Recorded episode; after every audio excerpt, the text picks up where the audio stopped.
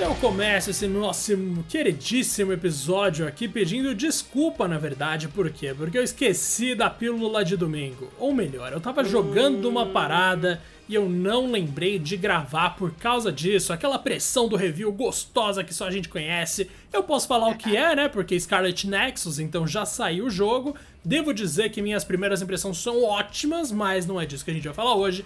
Hoje eu e o Rodrigo aqui vamos falar do quê?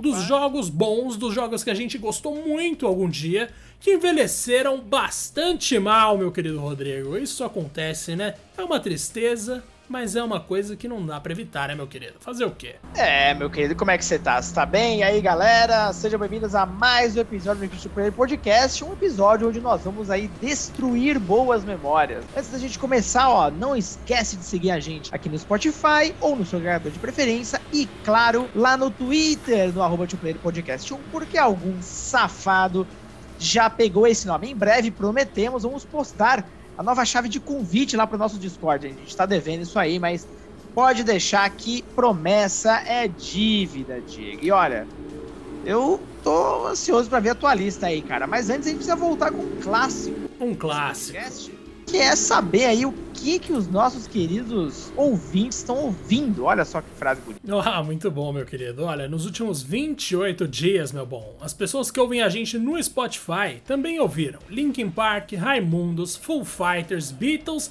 e Red Hot Chili Peppers. Olha só, Rodrigo. E vou te falar também o seguinte, Pode mano. Falar. Nesses últimos dias todos, a gente foi ouvido no Brasil, claro, na França, na Austrália e no Reino Unido, Rodrigo. Agora eu me pergunto, vocês brasileiros que nos ouviram em algum lugar aí do mundo que não seja o Brasil, vocês ouviram enquanto vocês estavam aí já morando ou vocês foram para lá durante a pandemia? Como que vocês deram um jeito de fugir do nosso querido presida aqui, que eu também gostaria de fugir, mas não tô podendo no momento. Foi é algo dicas, interessante. Passa as dicas, por favor. Passa as dicas, pelo amor de Deus. Agora, Rodrigo, muito legal aqui que a gente vê Raimundos, acho que pela primeira vez. Isso nunca tinha rolado na história do 2P. Não me lembro também, não. Então tá de parabéns aí pelo pessoal que gosta de umas coisas diferentes. Dessa vez aqui não saímos do gênero rock. Claro que tem umas coisas aqui que esbarra no, no rock lixo, tipo Linkin Park, me perdoa aí os fãs.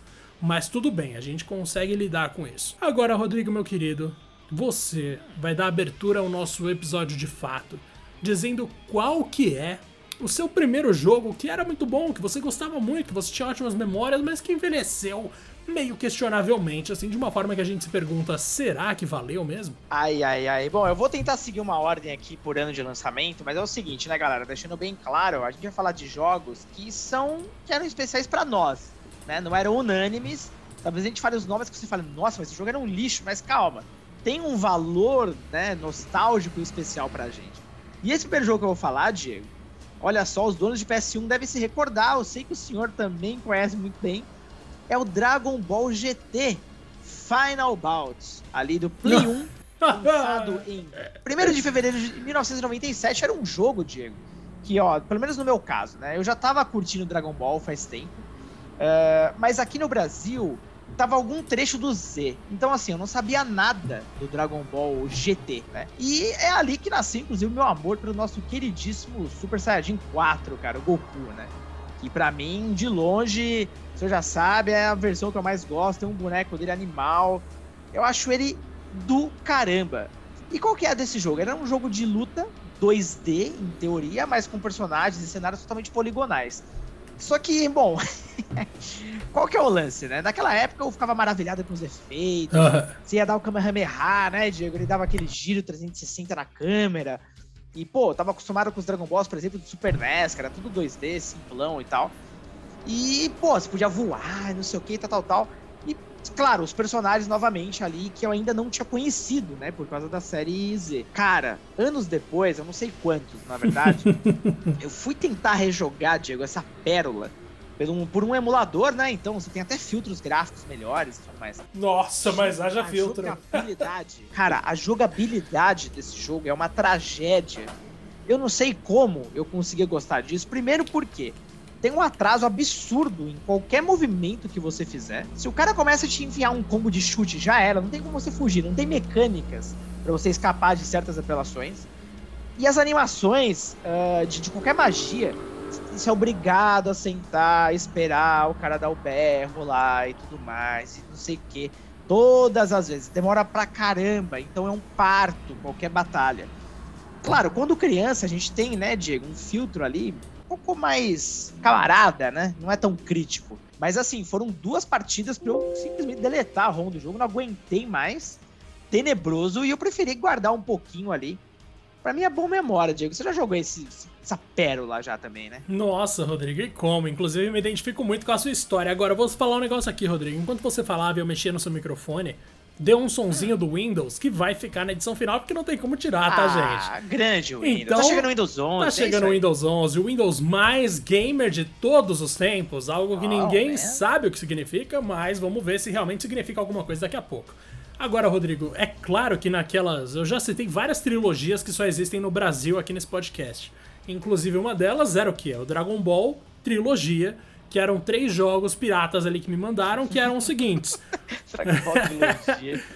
É, Dragon Ball Z Legends, pra quem não tá ligado, é aquele jogo que você colocava um monte de personagens pra se bater, tinha uma barrinha no meio de azul e vermelho para ver qual time tava ganhando. Eu achava animal aquele jogo. Inclusive cobria partes da história ali que eu achei que até, tipo, mano, caraca, os caras foram até a saga do Buu contando a história inteira. Parabéns, tá ligado? É muito interessante. Uhum. Além desse, tinha um outro de luta, Rodrigo. Caraca, que não era o Final Bolt e tinha o Final Bolt. Eu vou inclusive tentar descobrir o nome desse jogo não de luta. Era o Ultimate 22, alguma coisa assim? Era esse mesmo. Era esse que era do Play 1, né? mesmo, Rodrigo. Nossa, era do Play 1, é, sim, esse era 2D. Ultimate, aqui ó. Ultimate Battle Z, Ultimate 22. Battle 22. É. Caraca, um português com inglês aí. É. Eu vou meter a trilha do Final Bolt como a trilha desse episódio aqui, porque eu não tô aguentando. Então, se vocês acharem. As músicas são boas, Nossa cara. Nossa senhora, a abertura do Final Bolt é melhor que muita abertura de anime que eu já vi sabe, por aí. E sabe que é uma coisa curiosa? Quem desenvolveu esse jogo junto com a Bandai foi a Touse. Eu fui procurar um pouco sobre essa companhia, né? Uma empresa japonesa. E assim, claro, né? Ela trabalha em muitas pérolas, inclusive essa aqui. Só que mais recentemente, se liga no histórico dos caras, que absurdo. Eles trabalharam junto com a Nintendo, muito com a Nintendo, inclusive, nos últimos tempos no Fire Emblem Face do 3DS, que é um dos favoritos da galera da série, no Paper Mario Color Splash do Wii U, no Paper Mario do Origami King do Nintendo Switch e nesses remakes aí do Famicom Detective Club que a Nintendo anunciou recentemente, né, inclusive, também para Switch. Pô, os caras Caraca, deram uma guinada aí, vai na. Aprenderam, hein? Nossa, os malucos aprenderam Mas... a fazer tem uma, uma coisa muito interessante ali que eles também estavam responsáveis pelo Mario Tênis do Virtua Boy, então, Virtual Boy. Então, assim, realmente. Não dá pra ser perfeito. É uma história interessante. É uma, nossa, no mínimo curioso. Eu queria conversar com o presidente desse estúdio aí, porque, nossa, Jesus. Mas beleza. Mas, ó, rapidamente, só pra finalizar essa parte da Tose, aí você vai ficar mais impressionado ainda. Ela foi responsável por portar alguns dos jogos da Square Enix. Tipo, Chrono Trigger pra DS, Final Fantasy 4, 5 e 6 no Play 1 no Game Boy Advance.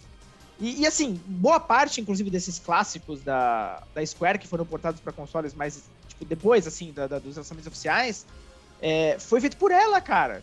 Ela Caraca. fez o port do Metal Gear Solid 1 pra PC, cara. Então, bom, meu respeito pra ele. Meu Deus, mano, os caras tão. Mano, curiosíssimo esse currículo, de verdade. Eu não fazia, demais, não fazia ideia. Eles, eles falam, tipo, numa entrevista, né? Ah, você é especialista em quê? Em qualquer coisa, mano. Manda aí que a gente faz. Foda-se. Tipo, de Final essa Bolt é a pra Metal Gear, velho. Exato. Exato. Mano, no Final Bolt eu jogava muito, Rodrigo, com a Pan e com o Gokuzinho, o Goku do GT, né? Que era o pequenininho. Ah, era muito legal. Mano, eu é. adorava jogar com os personagens pequenos, eu adorava ficar lutando contra o Baby. Eu não sei que problema que criança tem, que fica jogando um modo torre, arcadezão, assim, o tempo inteiro. Então, quando eu era pequeno, eu tentava, mano, zerar com todos os personagens para chegar até o Baby, dar um justo, cacete justo. nele. Eu não sei porquê. Na minha história, eu ficava criando historinha, tá ligado? Aliás, na minha cabeça, uhum. eu ficava criando historinha. Então eu imaginava, ah, vamos fingir que a Pan tretou com o Trunks porque, sei lá, ele comeu o arroz dela e aí depois chegou o Bardock e matou todo mundo. Mentira, o Bardock não tá nem no jogo, mas mesmo assim, tipo, eu ficava criando é esses, Ball, né? essas narrativas é. para justificar, né, Rodrigo? Pra gente não sentir um otário jogando. Quando a gente é criança, a gente faz isso. Inclusive, vai ficar nossa enquete do dia. Agora eu vou inventar a enquete do dia. Você Opa. criava histórias na sua cabeça quando você era pequeno para jogar alguma coisa? Eu fazia isso jogando Final Bolt. Agora. Nossa, fazer isso direto. Mano, eu não sei. Eu, simplesmente a gente tem essa tendência, eu acho, Rodrigo, que é de justificar o que a gente tá fazendo, velho.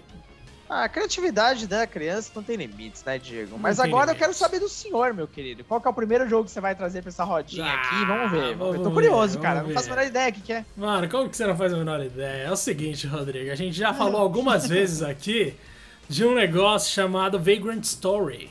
Pra quem não tá ligado, hum. situado no mesmo universo de Final Fantasy VI, ou quer dizer, Final Fantasy Tactics, Final Fantasy 12. 12. Exato, uhum. porque eu tava, eu tava dobrando, Rodrigo. 6 vezes 2, 12, era isso.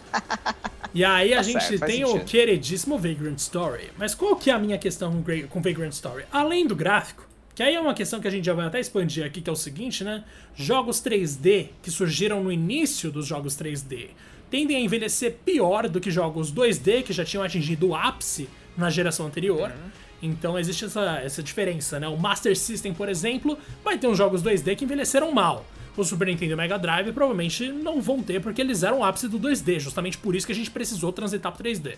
Mas lá no começo da era 3D no PS1 e no Nintendo 64 e tudo mais, tinha muito jogo torto, mano. Que a gente achava da hora no momento ali do calor do momento, na alegria ali, nossa, estamos jogando aqui, dá pra ir pro fundo do cenário, olha esse Crash, que coisa incrível. Mano, Acontece que quando a gente vai jogar hoje, a gente vê que era um negócio horrível. Vagrant Story não só tinha umas texturas terríveis em termos de dar uma dimensão de tipo do que é quadrado, do que é retângulo, do que é triângulo, também tinha um sistema de batalha que eu acho bastante questionável, que é o seguinte: você tem áreas de batalha, no maior estilo Final Fantasy XII para quem jogou, então existe o mundo e existe a área de batalha.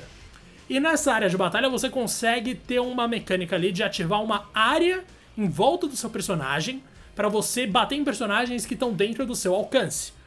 Isso, em tese, é uma boa ideia. O problema é, mano, quando você ativa esse negócio, os personagens em volta, todo o cenário, tudo isso fica estático. Então, a menos que você acerte o range exatamente para você poder fazer o movimento, o mundo para de se mexer e você tem que ativar, desativar, ativar, desativar até acertar o range para você conseguir bater em alguém. Mano, isso uhum. para mim envelheceu de uma maneira que, putz, não consigo mais jogar. Então, por isso, no mínimo questionável. Então, por isso que Vagrant Story entra na minha lista aqui. O fato de ter ficado feio é meio óbvio, né? Porque, como a gente falou aqui, é um jogo do começo do 3D. A gente hoje tá no, no começo do 4K, que aí já é resolução, não tem mais nada a ver com tridimensionalidade. Então, assim, a gente já tá acostumado com jogos 3D muito lindos, mas naquela época ali era uma coisa impressionante. De qualquer forma, envelheceu de um jeito aí que eu já não consigo jogar, Rodrigo. E vários de PS1 são assim, viu? Tem uns aqui. Cara, eu, eu confesso que eu preciso dar uma outra chance pro Dragon Story, porque faz muito, muito, muito tempo que eu não relo nele.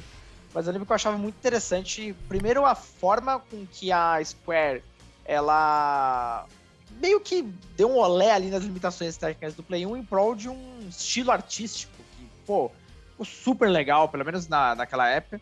E outra, né, não era tão, tão comum assim jogos desse naipe onde os personagens e os cenários eram 3D, né, eram poligonais.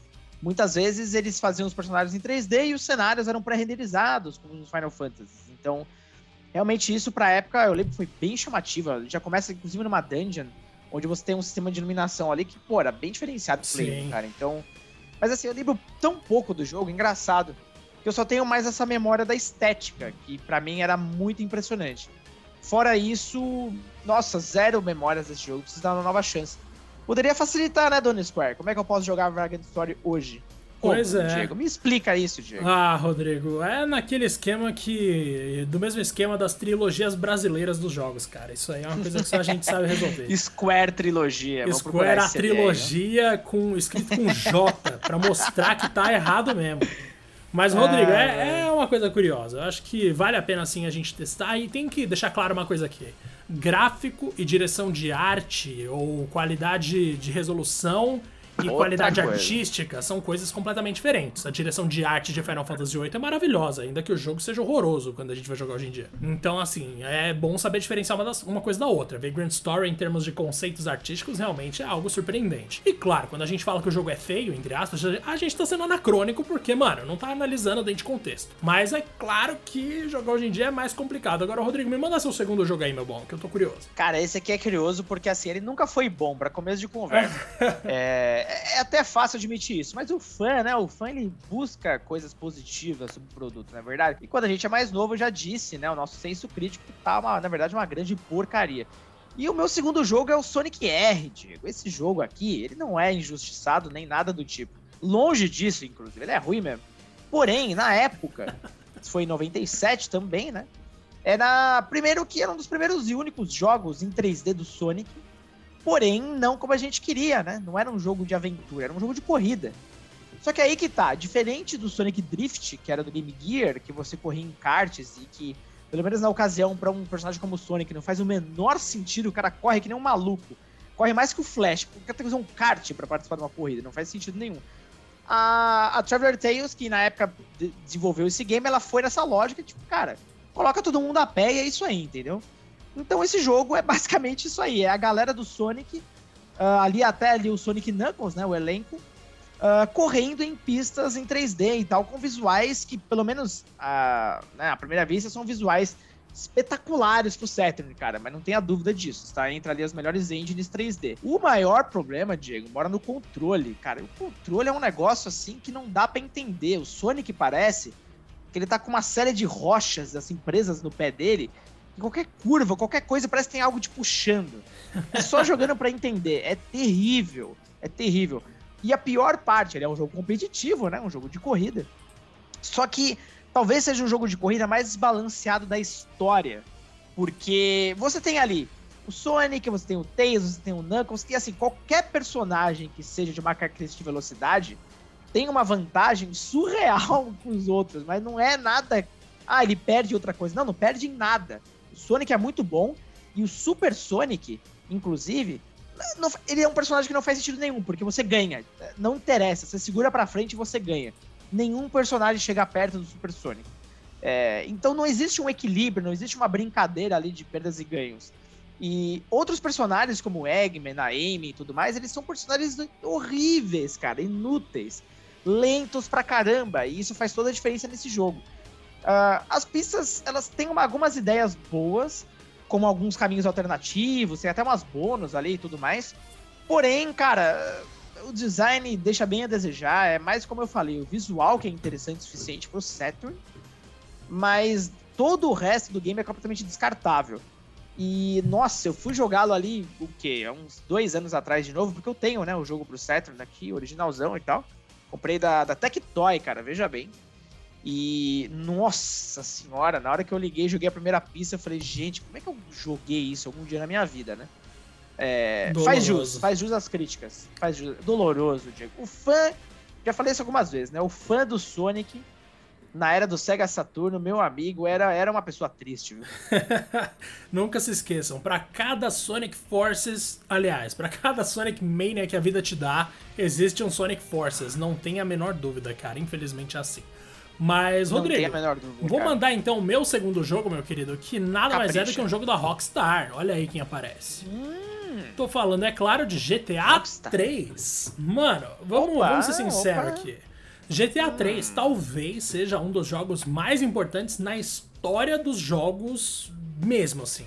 Apesar de, de, Mario 64 e Zelda terem trazido o conceito de mundos abertos em 3D que você consegue brincar bastante, foi ali que a gente viu esse conceito ser aplicado a uma realidade mais realista. Olha que frase incrível. Então a gente via ali uma cidade urbana, a gente via personagens humanos, não eram personagens deformadinhos, eram, entre, entre aspas, né? Personagens com proporções normais, de uma pessoa normal. Então era uma coisa impressionante. Mas, gente do céu, esse negócio ficou tão feio. E claro, além dele ser feio, tem uma questão que é a seguinte: a gente vê ali uma história muito mal contada, né? Então a gente tem o San Andreas, que é o ápice para mim de toda a franquia, em termos de tudo, mesmo que não tenha envelhecido tão bem assim também. Mas enfim, o San Andreas que era uma coisa incrível, Vice City que ainda é jogável, mas o 3 hoje em dia realmente pega mal, cara. Porque além do jogo não ter envelhecido muito bem, as mecânicas não são lá aquelas coisas, falta muito refinamento e a história, meu querido, é um verdadeiro lixo. Nossa, não dá. ah, o protagonista não fala, né, cara? Não fala nada. Exato, isso já não ajuda muito, né? Eu não gosto de nenhum jogo em que o protagonista não fala, ah, mas temos aí Também Chrono não. Trigger. De qualquer forma, isso fica para um outro ah. dia. não colocarás Chrono Trigger nessa história. Não, de forma alguma, ele não vai aparecer aqui. Dá para jogar Chrono Trigger hoje em dia tranquilo, viu, gente? Que Pelo isso. amor de Deus. Tranquilamente. Mas com certeza eu gosto mais de Chrono Trigger pelo sistema do que pela história. A história eu acho bem ok. Mas enfim, vamos lá, gente. A gente tem que prosseguir aqui. Eu falei gente porque tem um monte de gente, mas eu tô falando só com o Rodrigo.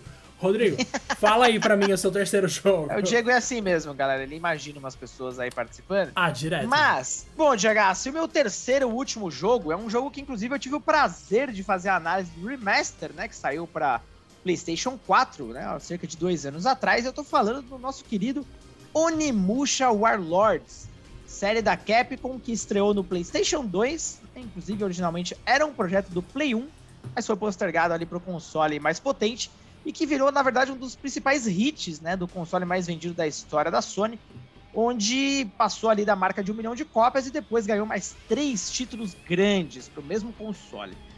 Ele, na verdade, nasceu ali com o objetivo de ser um jogo de ação, realmente se passando no período de Sengoku, porém, uh, com mecânicas do Resident Evil, cara. Então, assim, nada mais é do que realmente quando você joga o Resident Evil com ninjas, cara, com espadas. E isso, na verdade, é um grande problema, meu amigo. É aí que a coisa começa a ficar feia. O jogo na época era muito legal, lógico, era bem diferente de tudo, uma mega produção, né? E todo mundo que tava no Play 2 estava carecendo, inclusive, de jogos desse tipo. Mas quando você joga hoje, pensa no seguinte: o Resident Evil ele funciona muito bem com tanque ainda, né? A jogabilidade de tanque, porque a ação do game não é frenética. Agora, imagina você converter esse tipo de controle para um game de ação mesmo, o famoso hack and slash onde você também enfrenta, às vezes, vários inimigos na tela ao mesmo tempo, em cenários é, pré-renderizados e com câmera fixa. Meu amigo do céu, tem hora que fica um. Sucesso! Deus nos acuda. Nossa, pelo amor de Deus. Óbvio que o remaster melhorou algumas coisas nesse ponto, né? Por exemplo, no original você não conseguia marcar um inimigo específico. Então, porra, você tinha que dar sorte ali do personagem estar tá mirando no que você queria. Enfim, era complexo. Tanto que a Capcom depois foi aperfeiçoando ali um pouquinho o estilo do jogo nos outros, porém, é, e é o mais triste, né? A Capcom decidiu fazer o remaster justo e unicamente do primeiro Onimusha, cara. Porra, eu vou entender isso, velho, porque não era um pacotão com, com os demais. Você chegou a jogar algum Onimusha ou não? Não, Rodrigo, você deve lembrar que quando a gente ainda trabalhava no mesmo lugar, a gente chegou a fazer uma live, né? Se eu não me engano, era eu e você. Uhum. E ali eu acompanhei e tal, mas nunca joguei, não. O que eu joguei, por algum motivo, tem essa relação na minha cabeça foi Dantes Inferno. E eu não sei se eu comprei no mesmo dia em que eu descobri que o Onimusha existia. Hum. Eu não sei se alguém tinha comentado comigo mais Curioso. cedo e eu confundi os dois jogos. Mas por algum motivo, na minha cabeça, Onimusha e Dantes Inferno estão na, na mesma. Na mesma, sei lá, na mesma caixa, tá ligado? Então, não, nunca joguei Onimusha, mas fica essa informação gratuita aí. Joguei Dantes Inferno. Completamente aleatório. que coisa maravilhosa. Só um detalhe, né, que eu achava super legal do Onimusha na época, é que o personagem principal ele era totalmente modelado uh, e baseado ator, num ator, bem famoso japonês, que é o Takashi Kaneshiro. E, pô, isso pra época era muito legal, cara. Era, uma, era um misto lá de, de, pessoas famosas reais no jogo, né? Não era ainda algo tão comum assim. E isso foi uma das marcas registradas do Onimusha. Enfim, no fim das contas, eu achava que mesmo que esse remaster vagabundo é, era um sinal que havia um Onimusha assim com um reboot, seja lá o que for. O que aconteceu, a Capcom cagou e não fez mais nada. E esse é o fim da história de Onimusha. Muito bom. Esse final aí é digno das melhores franquias, né, mano? Velho, nunca se esqueça. Todo grande compositor de música erudita morreu sozinho, isolado, esquecido. Então, se uma franquia de jogo morreu assim, deve ser coisa boa, Rodrigo. Agora, eu vou Nossa. terminar minha lista, meu querido, com. Hum. Na verdade, eu tô num impasse tô gigantesco. Aqui, ideia. Porque hum. eu não sei se eu falo Parasite Eve ou Star Fox. Gente, sei que pode doer, mas é horrível jogar Star Fox hoje em dia. Nossa, é insuportável. Eu não consigo jogar de jeito Tudo nenhum. lento, né? Mano, é lento pra caramba. Eu não. Eu, chega uma hora que eu perco a noção completamente do que é o que, do que, que as formas deveriam ser, tá ligado? E quando você não uhum. consegue identificar elementos do mundo, digamos que a imersão fica um pouco prejudicada. Além disso, eu não sei se eu confio na minha mira, eu não sei se eu tô apontando no lugar certo, eu não sei nem o que é a traseira da nave às vezes, meu querido. Então pode ser só que eu seja muito burro, é uma, é sempre é uma, uma probabilidade, mas eu realmente não consigo jogar Star Fox. Agora, Parasite Eve por quê, gente? Ah, vamos falar sério, né? Dos jogos de terror grandes do PS1... Nunca joguei. Tem que jogar um dia, Rodrigo, só pra ter uma noção. Dos jogos de terror grandes do PS1, a gente tem Resident Evil, que para mim ainda dá para jogar tranquilo. Tem Silent uhum. Hill, que também dá para jogar tranquilo. E tem Parasite Eve, que. Putz, aí complicou. Não bastassem as cutscenes não serem lá daquele nível de Resident da vida e tal. Algumas eram até legais. Eu acho que o estilo artístico do jogo é sim muito legal, mas os nossos inimigos são muito genéricos, não se encaixam muito com o jogo de terror. E, gente, jogo de terror com barra de ATB meio que não, meio que não faz muito sentido, né? Então, assim, é meio complicado. Quando aparecia um personagem no maior estilo Pokémon, olha ali, um monstro surgiu do nada. Em tese, pode até parecer que num jogo de terror faz sentido, né? Tipo, nossa, encontro aleatório uhum. num jogo de terror vai te deixar apreensivo. Mas não, era só chatão mesmo. Então chegava uma hora que aparecia esses bichos, eu queria dar tiro e eu não podia porque minha barra de ATB não estava preenchida. Aí eu tinha que desviar de uns projéteis, no caso de criaturas que disparavam projéteis numa velocidade de, sei lá, mano, 10 metros por dia. Então, assim, é complicado, tá ligado? Nossa senhora. Fica esses dois aí no topo, embora Star Fox mereça respeito, sem dúvida alguma, e Persona Steve também.